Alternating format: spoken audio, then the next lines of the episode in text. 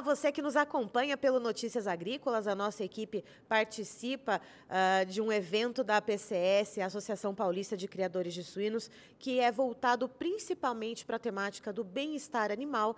E para falar sobre isso, estamos aqui com o Dr. Cleandro Pazinato Dias, que é médico veterinário e doutor justamente na área de bem-estar animal. Seja muito bem-vindo, doutor. Obrigado. É, nós viemos hoje nesse evento da Associação Paulista de Criadores de Suínos para trazer um tema da máxima importância para a suinocultura brasileira.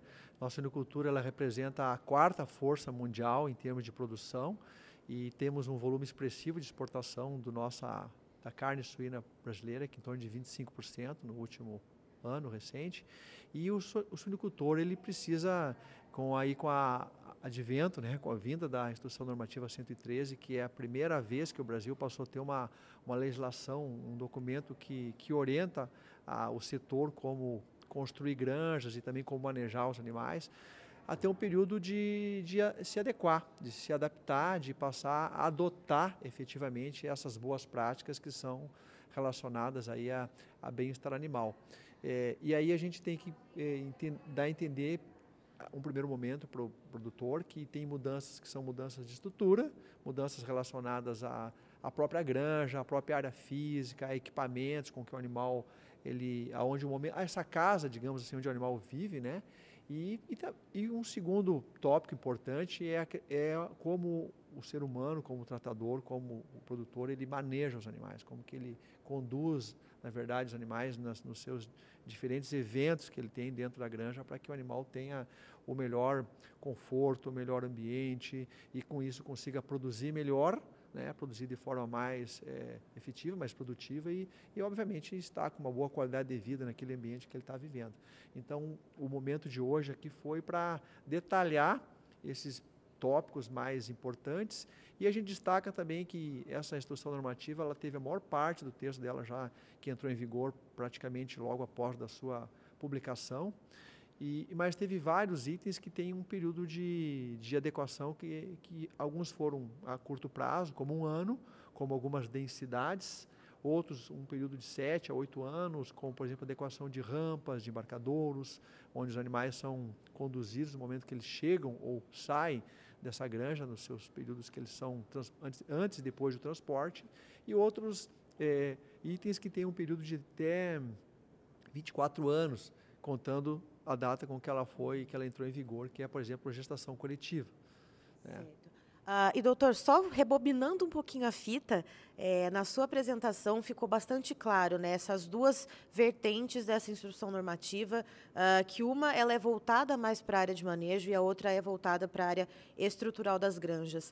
Uh, para essa área de manejo, o que, que deve mudar, né? o que, que é usual hoje, assim, em de maneira resumida ou uh, alguns tópicos mais importantes, né? O que, que se faz no manejo hoje dentro de uma granja e que deve mudar de acordo com a instrução normativa número 113 de 2020 uh, ah, e como que uh, o produtor ele pode aplicar isso nas granjas? Bom, tem muitas coisas que, que mudaram, né? Na verdade, para produtores que já tinham um ótimo nível de, de trabalho interno, né, nas, com suas equipes, junto com os animais, muitos tópicos eles não, não trouxeram novidades, porque eh, ela traz eh, formas, eh, deixa claro formas básicas de, de alimentação, de cuidados com saúde, de cuidados com conforto térmico, de detalhes relacionados ao comportamento, de aplicação de indicadores que possam ser monitorados permanentemente dentro das unidades, de treinamento de pessoas, de capacitação de equipe, que são, não deixam de ser é, questões que regularmente vinham sendo feitas de forma geral, né? Mas sempre a partir desse momento da instrução normativa, alguns é, algumas práticas, né, alguns manejos, eles passaram a ser abolidos ou é, ter prazo para serem eliminados. Um deles, um exemplo, a utilização da moça, né?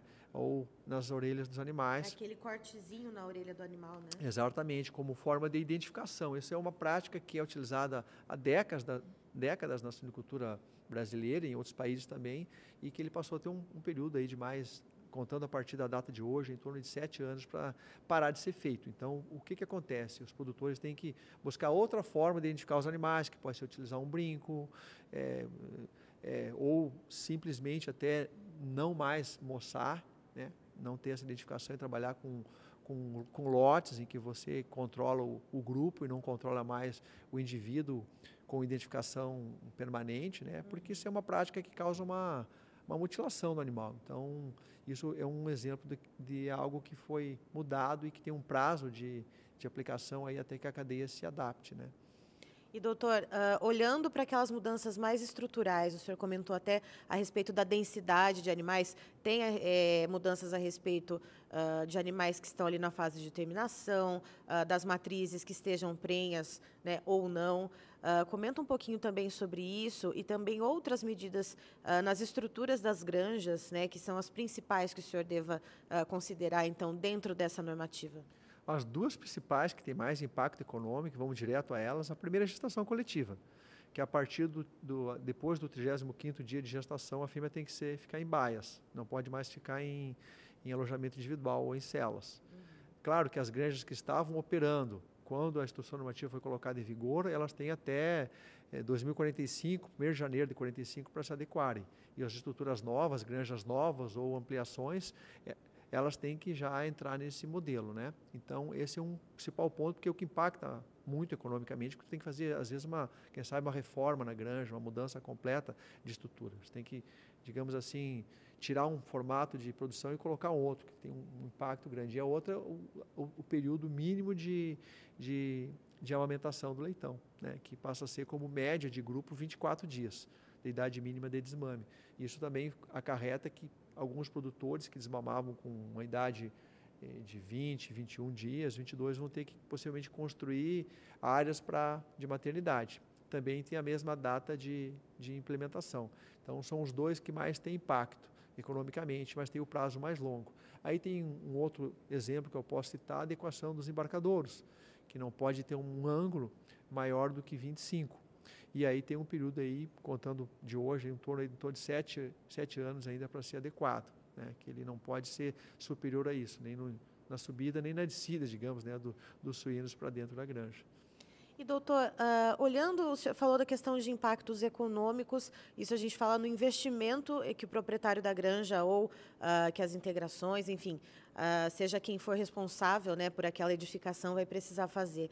Mas, uh, falando em impactos econômicos, em outro viés, uh, na questão da produtividade dos animais, como que essas mudanças né, nessa completude, seja essas mais imediatas, que já estão em vigor, ou que vão entrar em vigor num curto prazo, ou aquelas de longo prazo, como que elas podem afetar, então, a produtividade e a, a rentabilidade também do suinocultor?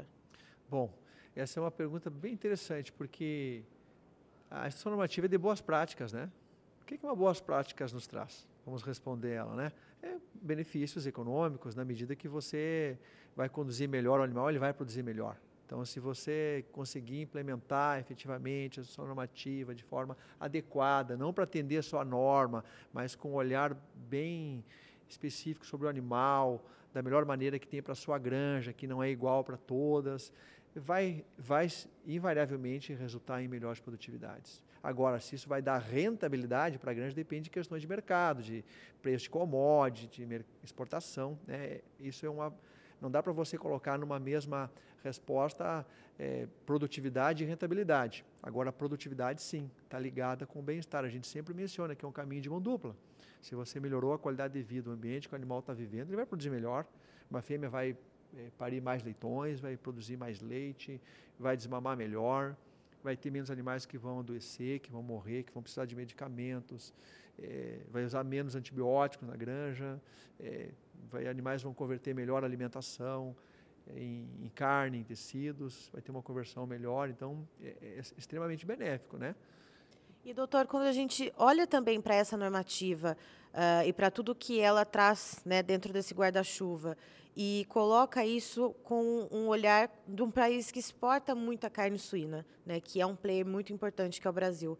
Uh, como que o mercado internacional e como os nossos concorrentes também, né, na questão do mercado global de proteína suinícola, uh, como que essas medidas são vistas? De forma benéfica, porque o Brasil não tinha né, uma instrução normativa, ele não tinha uma regulamentação.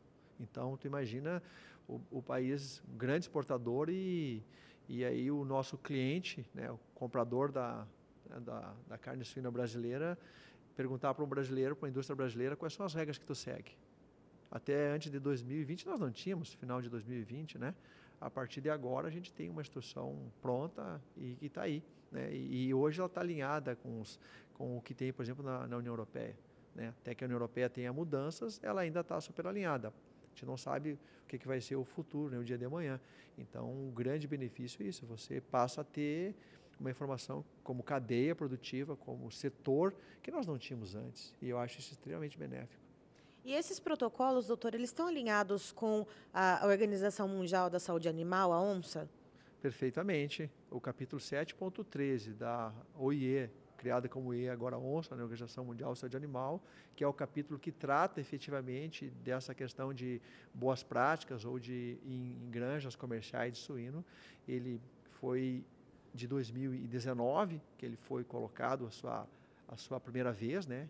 Inclusive eu participei como grupo, né, do, como representante da Latinoamérica, né? A gente trabalhou por quase dois anos e quase três anos nessa construção desse documento e, e ele é válido para 183 países que são signatários da OIE e a nossa instituição normativa ela é muito alinhada, ela está muito é, próxima né, da, da, recomendação, ela não, ela não contradiz em nenhum ponto aquilo que tem o capítulo 7.13 da UIE, da ONSA.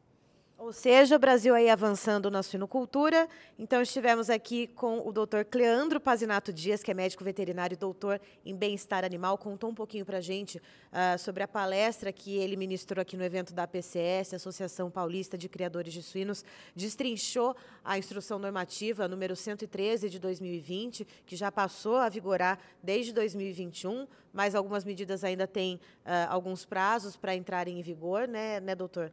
E Agradeço muito a sua presença aqui conosco. É joia, muito obrigado.